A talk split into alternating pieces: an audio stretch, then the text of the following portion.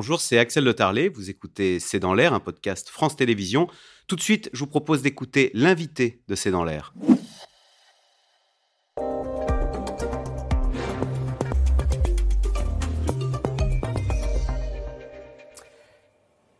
Vanessa Schneider, bonsoir. Vous bonsoir. êtes journaliste au Monde et vous publiez euh, Succession, l'univers impitoyable des grandes familles. Ces grandes familles, ce sont les Bolloré, les Lagardère, les Arnaud. Alors c'est publié chez Albin Michel. Et on s'aperçoit en lisant votre livre que c'est une obsession hein, pour euh, ces patriarches qui ont bâti des empires que de le transmettre à leurs enfants. Alors comment se passe le processus de, sélection? Comment, euh, Vanessa Schneider, comment parmi ces enfants on se dit, tiens, ça, va être lui, on, les met en compétition tout petit? Alors, ce qui nous a passionné, c'est qu'évidemment, euh, chaque famille est différente. Et ce n'est pas une question euh, d'argent ou une question patrimoniale, parce que ça, c'est des, des, choses qui, qui, sont très réglementées. Chacun des enfants a la même chose. L'enjeu dans ces familles-là, c'est qui va reprendre les commandes et qui va détenir le pouvoir. Et là, c'est très difficile parce que euh, c'est pas codifié. Pas, euh, on n'est pas dans la royauté où on va dire c'est le fils aîné ou l'aîné de la famille. non, c'est le, le patriarche, le fondateur ou l'héritier lui-même qui va décider euh, lequel de ses enfants euh, va lui succéder. Donc ça veut dire que ça peut créer des rivalités terribles entre frères et sœurs. Euh, ça pose des questions euh, parfois douloureuses. Euh, est-ce qu'il y a un enfant préféré? Des questions qui sont universelles, hein, qui peuvent euh, toucher toutes, toutes les familles françaises. Est-ce qu'il y a un enfant préféré? Est-ce qu'il y a des Ça révèle évidemment les mésententes, les drames familiaux? quand il y a eu plusieurs mariages, ça complexifie encore le choix, puisque est-ce qu'on privilégie les enfants de son premier mariage ou de son second? Donc c'est des, oui, c'est à la fois de l'émotion euh, euh, euh, de, la psychologie qui vient bouleverser tout ce mécano. Et, il peut y avoir du ressentiment, par exemple chez les Bouygues.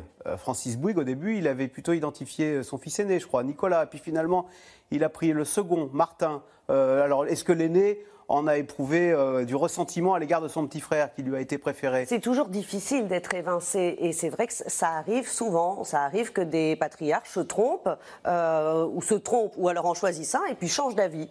Euh, et en effet, c'est ce qui s'est passé chez les Bouygues où Martin Bouygues était, il, était en périphérie, mais personne n'imaginait un jour succéder à son père et finalement, après avoir poussé le premier assez classiquement, il, il a fini par choisir le second. Donc c'est plein surprise, ça réveille des secrets de famille et en effet des tensions forcément euh, euh, énormes entre les familles et des, cicatrices qui peuvent euh, rester une fois que le choix est fait. Alors, est-ce que aussi, encore faut-il que le patriarche accepte de transmettre les rênes? Moi, je me souviens de Vincent Bolloré qui avait dit, moi, je transmettrai, je transmettrai les rênes pour les, 200 ans de mon entreprise. Bah, ils sont passés, il est toujours là. Et, alors, et vous le dites, dans, je me demandais pourquoi, vous dites, mais en fait, ces patrons, ils se croient tellement bons qu'ils se croient immortels. Et donc, ils ont beaucoup de mal hein, à, transmettre. C'est ce qu'on apprend à transmettre les rênes de leur entreprise. Oui, alors il y a deux types de, patrons. On, a étudié des, grandes familles qui sont inscrites euh, historiquement, euh, les Peugeot, euh, qui sont et, eux, qui, leur but, c'est de transmettre ce qu'ils ont reçu. Mais en effet, chez les bâtisseurs, les fondateurs, vous parlez de, de Vincent Bolloré, mais c'est vrai pour Bernard Arnault, c'est vrai pour François Pinault. Ces bâtisseurs-là, ils ont consacré toute leur vie énormément de travail euh, à bâtir des empires euh, extrêmement puissants, extrêmement et donc à la fois ils ont envie de continuer jusqu'au bout avec un espèce de sentiment comme ça d'immortalité et convaincus qu'au fond ils sont les meilleurs et donc forcément même meilleurs que leurs enfants, parce que leurs enfants sont vraiment euh, à la hauteur, et ils ont du mal à transmettre le flambeau. Et une succession réussie, c'est souvent une succession où le passage se fait au bon moment. Il ne faut pas qu'il se fasse trop tôt, pour pas que le patriarche se sente évincé. Il ne faut pas non plus qu'il se fasse trop tard, euh, une fois que l'héritier a tellement, tellement, tellement attendu que finalement il est, il est lassé d'attendre. Donc bah, c'est une question de timing, de plein de, plein de choses. Vous racontez des drames hein, chez les Gallimards où le, il avait transmis à son fils, puis du coup il a l'impression que son fils le pousse dehors, du coup il reprend le pouvoir. Mais oui, parce qu'ils sont très ambigus, en fait, ces grands patrons. C'est qu'à la fois, ils veulent évidemment que leur entreprise leur survive. Ils veulent que la, marque qu'ils ont créée ou les marques continuent à vivre après eux. Donc pour ça, ils préfèrent évidemment, généralement, que ça soit un des leurs, un de leurs enfants, un des fils. Hein, c'était ah oui, très longtemps. Il n'y a, pas de filles. Hein. Pendant très longtemps, c'était, ça leur passait pas par, euh, par, euh, par la tête que ça pouvait être des filles qui leur succèdent. Je pense que ça va, ça va changer maintenant, mais c'est vrai que pendant très longtemps, c'était en effet, on pensait aux garçons pour succéder euh, au père. Mais on préfère que ça reste en famille et en même temps, donner les rênes à son fils ou à son neveu, ben, ça veut dire quelque part, oui, être, être fini. Donc ils sont souvent dans cette ambivalence où ils disent à son fils maintenant c'est bon tu peux y aller. Mais si euh, le, fils euh, prend ça au pied de la lettre comme ça a été le cas du fils Gallimard euh, du fils de Claude Gallimard Christian Gallimard s'il croit vraiment comme lui a dit son père qu'il est lui-même le patron le père peut en prendre ombrage. Donc c'est un jeu très délicat de succéder mais tant que le père est vivant, de l'associer aux décisions, de lui faire sentir qu'il reste extrêmement euh, important et qu'il reste le pilier de, la dynastie. Alors, quand on est un bâtisseur, est-ce que. On voit bien qu'ils ont envie de transmettre à leurs enfants le pouvoir, comme vous dites, mais est-ce que c'est une bonne idée? Est-ce que c'est parce qu'on est fils d'eux qu'on est forcément le mieux placé pour reprendre le flambeau? Alors évidemment, il y a le contre-exemple Lagardère euh, qui euh, reprend les rênes de l'empire de son père un géant du CAC 40 en 15 ans, il le liquide. Quoi. Oui. Alors, l'histoire Lagardère, c'est le contre-exemple absolu pour toutes les autres familles qu'on a rencontrées. Ça a été un traumatisme dans le. tout le monde en parle comme vraiment le, la succession à éviter, la succession catastrophe. Alors, aussi, euh, son père, Jean-Luc Lagardère, ne devait pas mourir à ce moment-là. Ça a été une, une, mort précipitée, donc une succession pas préparée. Et pour tout un tas de raisons, euh, ce Arnaud Lagardère, qui avait 40 euh, ans, n'était absolument pas prêt. Euh, n'avait pas les, armes euh, psychologiques, n'avait pas eu l'éducation euh, pour reprendre vraiment les rênes de son père et, il a liquidé l'empire de son père en, très très peu de temps. Donc en effet, la succession Lagardère, c'est le contre-exemple.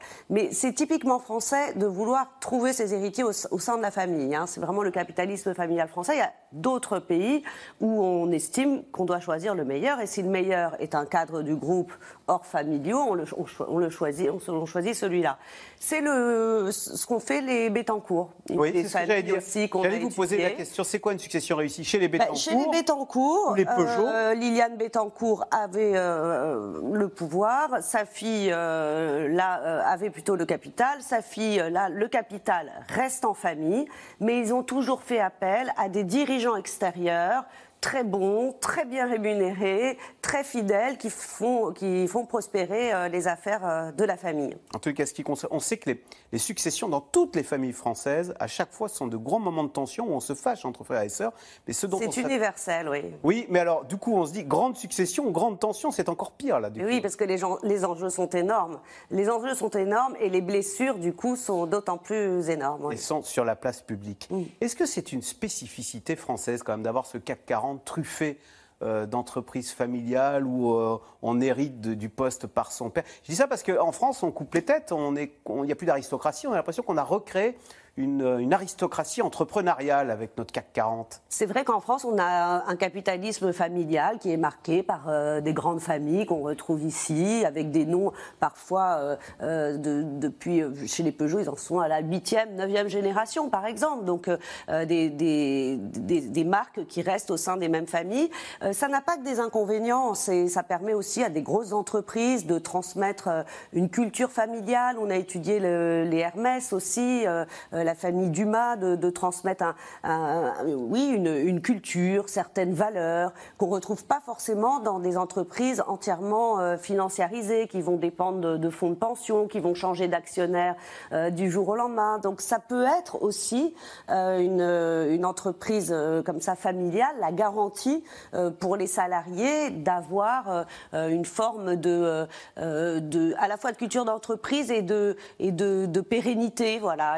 Ça, peut être euh, rassurant quelque part. C'est une chance de naître dans ces familles. C'est Warren Buffett qui disait moi, je ne ferai pas hériter mes enfants. C'est pas un cadeau que leur donner 10 millions, de leur donner beaucoup d'argent et, rien à faire dans la vie. Non, on pense que c'est un. C'est vrai qu'on a tendance à penser que c'est un cadeau, mais nous, toutes les familles qu'on a observées, ça ne l'est pas, parce que d'abord, euh, l'héritier se sent soit obligé de faire euh, regarder la famille de Bernard Arnault. Il a cinq enfants, les cinq travaillent dans l'entreprise, et c'est très troublant de se dire est-ce qu'il n'y a pas de. Et ils le disent tous, ce n'était pas possible d'imaginer un autre chemin. Personne n'aurait pu dire moi je vais faire de la guitare, moi je vais faire je sais pas quoi, du, du de l'alpinisme. Non, on est donc on se sent une charge, une obligation. On n'est pas forcément fait pour ça. C'est pas parce que votre père est un entrepreneur que vous êtes vous-même un entrepreneur.